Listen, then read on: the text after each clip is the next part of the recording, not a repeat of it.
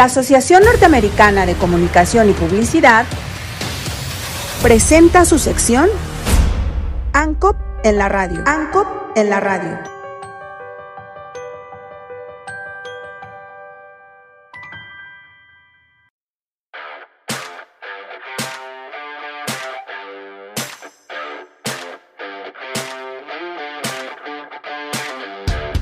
La reunión del Grupo de los Siete se realizó a principios de junio y el cambio climático estuvo en el centro de la discusión, porque los países hablaron concretamente de su compromiso frente a las finanzas verdes.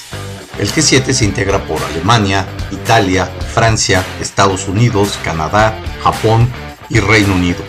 Los siete países se comprometieron a movilizar 100 mil millones de dólares anuales de aquí al 2025 para ayudar a que los países en desarrollo reduzcan las emisiones de carbono y ejecuten acciones concretas frente al calentamiento global. Ya anteriormente, en el 2009, se hizo una promesa igual, cuando los países miembros de las Naciones Unidas acordaron contribuir con una cantidad similar anual hasta el 2020 para los países más pobres, pero nunca se cumplió el objetivo. El acuerdo del G7 no declara cómo se logrará ese monto, lo cual fue criticado por grupos ambientalistas quienes aseguran que los países ricos deberían ser más ambiciosos al momento de aportar a los países en desarrollo. Otro punto es que los países del G7 tienen un compromiso directo con el cambio climático, al ser los responsables del 20% de las emisiones globales de carbono. Aquí en Inglaterra comenzó la revolución industrial y es responsable de buena parte del carbono que hay en la atmósfera, señaló Boris Johnson. A pesar de ello, no hubo ningún compromiso puntual y en el comunicado conjunto solo se comprometieron a acelerar los esfuerzos para reducir las emisiones de gases de efecto invernadero y mantener el umbral de calentamiento global de 1.5 grados Celsius, sin precisar las acciones a tomar para lograr esta meta fijada en el Acuerdo de París. Cada país ya había dicho anteriormente que aumentarían sus promesas frente a dicho pacto para 2030 por lo que en la cumbre del G7 solo lo ratificaron. Al respecto, Ursula von der Leyen, presidenta de la Comisión Europea, dijo que los líderes del G7 habían acordado eliminar gradualmente el carbón, pero en el comunicado no se precisan acciones para lograrlo.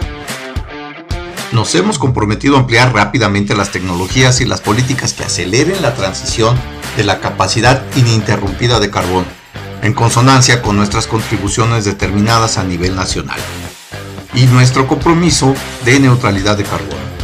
Catherine Pettengel, del Climate Action Network, grupo que reúne a varias organizaciones de la sociedad civil de defensa ambiental, estimó que es alentador que los líderes reconocieran la importancia del cambio climático, pero que deberían respaldar sus palabras con acciones específicas para recortar los subsidios para el desarrollo de combustibles fósiles y poner fin a la inversión en proyectos como nuevos campos de petróleo y gas.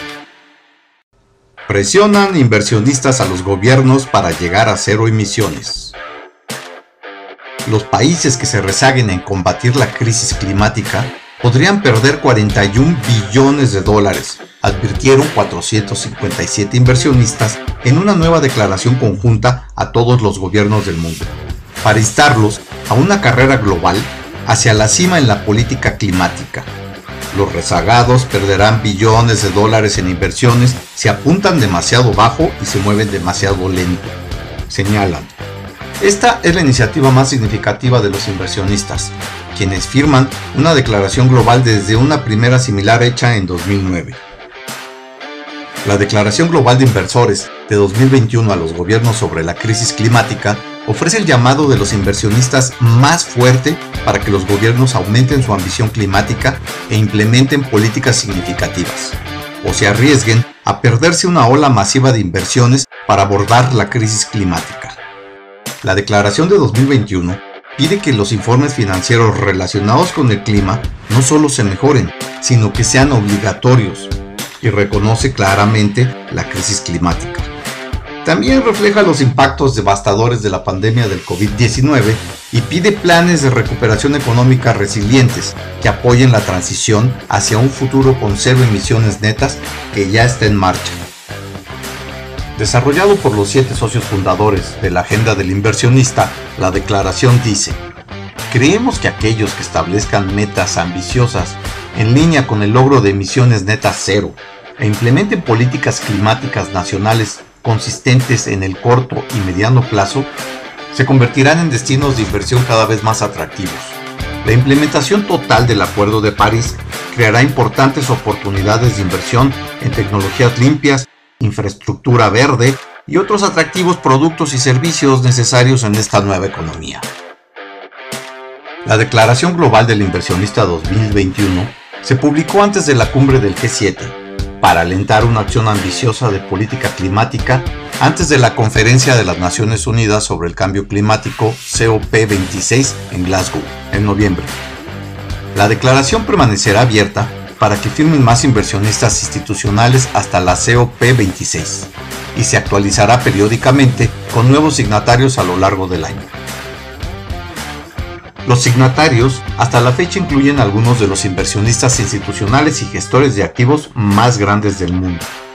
Los activos combinados bajo administración de los 457 firmantes son más de 41 billones de dólares, lo que representa aproximadamente el 37% de todos los activos globales bajo administración.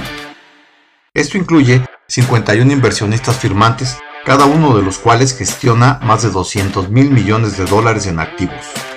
El documento se dio a conocer cuando los principales propietarios y administradores de activos se comprometen cada vez más a lograr emisiones netas cero en sus carteras para 2050 o antes, y establecer objetivos provisionales de reducción de emisiones.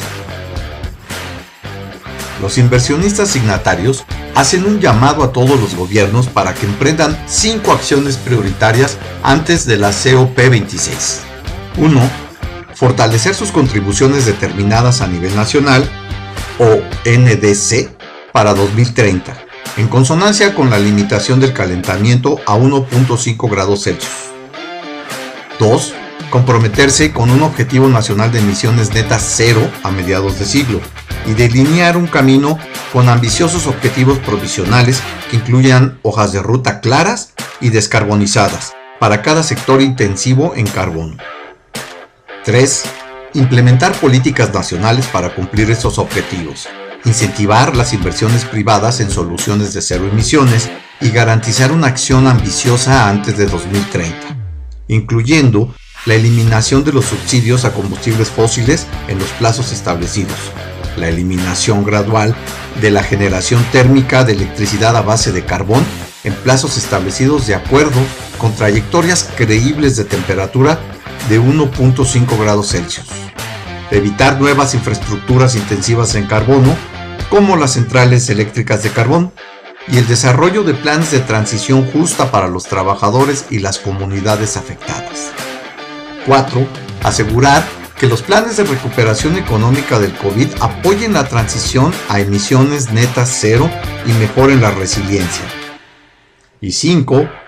Comprometerse a implementar los requisitos obligatorios de divulgación de riesgos climáticos alineados con el Grupo de Trabajo sobre Divulgaciones Financieras Relacionadas con el Clima, o TCFD. Muchas naciones ya tienen o se han comprometido a mejorar sus políticas climáticas, incluidos los objetivos de reducción de emisiones para 2030 a través de NDC, actualizadas antes de la COP26. Sin embargo, siguen existiendo importantes brechas financieras y de política climática en casi todas las naciones. Y el mundo no se encuentra actualmente en una trayectoria para cumplir con los objetivos del Acuerdo de París, lo que subraya la necesidad de una mayor ambición. En otro orden de ideas, los jefes de Estado se comprometieron a enviar mil millones de vacunas de COVID-19 al proyecto COVAX para distribuirlos entre los países en desarrollo y combatir de manera más eficaz el cambio climático, según el acuerdo dado a conocer después de que el pasado domingo terminara la reunión celebrada en el Reino Unido. Sin embargo, la ONU ya replicó que gracias por la donación, pero hacen falta por lo menos 10 mil millones de vacunas más, porque para terminar con la pandemia es necesario que el 60% de la población mundial esté vacunada para finales de 2022. Acuerdan marco para prevenir futuras pandemias. Boris Johnson, primer ministro del Reino Unido, indicó que los países deben trabajar juntos para evitar la devastación, por lo que el G7 elaboró un acuerdo para prevenir futuras pandemias. El mandatario habló de implementar un radar global para descubrir enfermedades antes que se diseminen. El presidente de Estados Unidos, Joe Biden, explicó que el sistema todavía está en construcción, pero la idea es que exista un marco que permita prevenir una pandemia. El acuerdo incluye fortalecer las capacidades de la Organización Mundial de la Salud, OMS, para que tenga poderes similares a los del Organismo Internacional de Energía Atómica, IAEA e por sus siglas en inglés.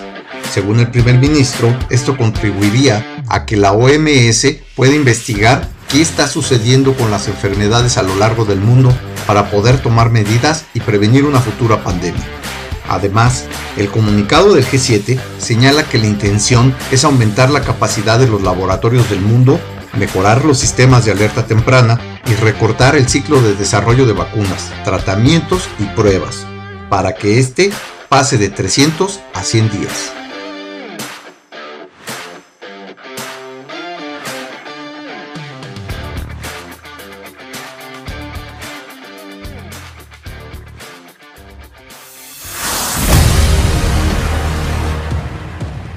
La Asociación Norteamericana de Comunicación y Publicidad presentó su sección ANCOP en la radio. ANCOP en la radio.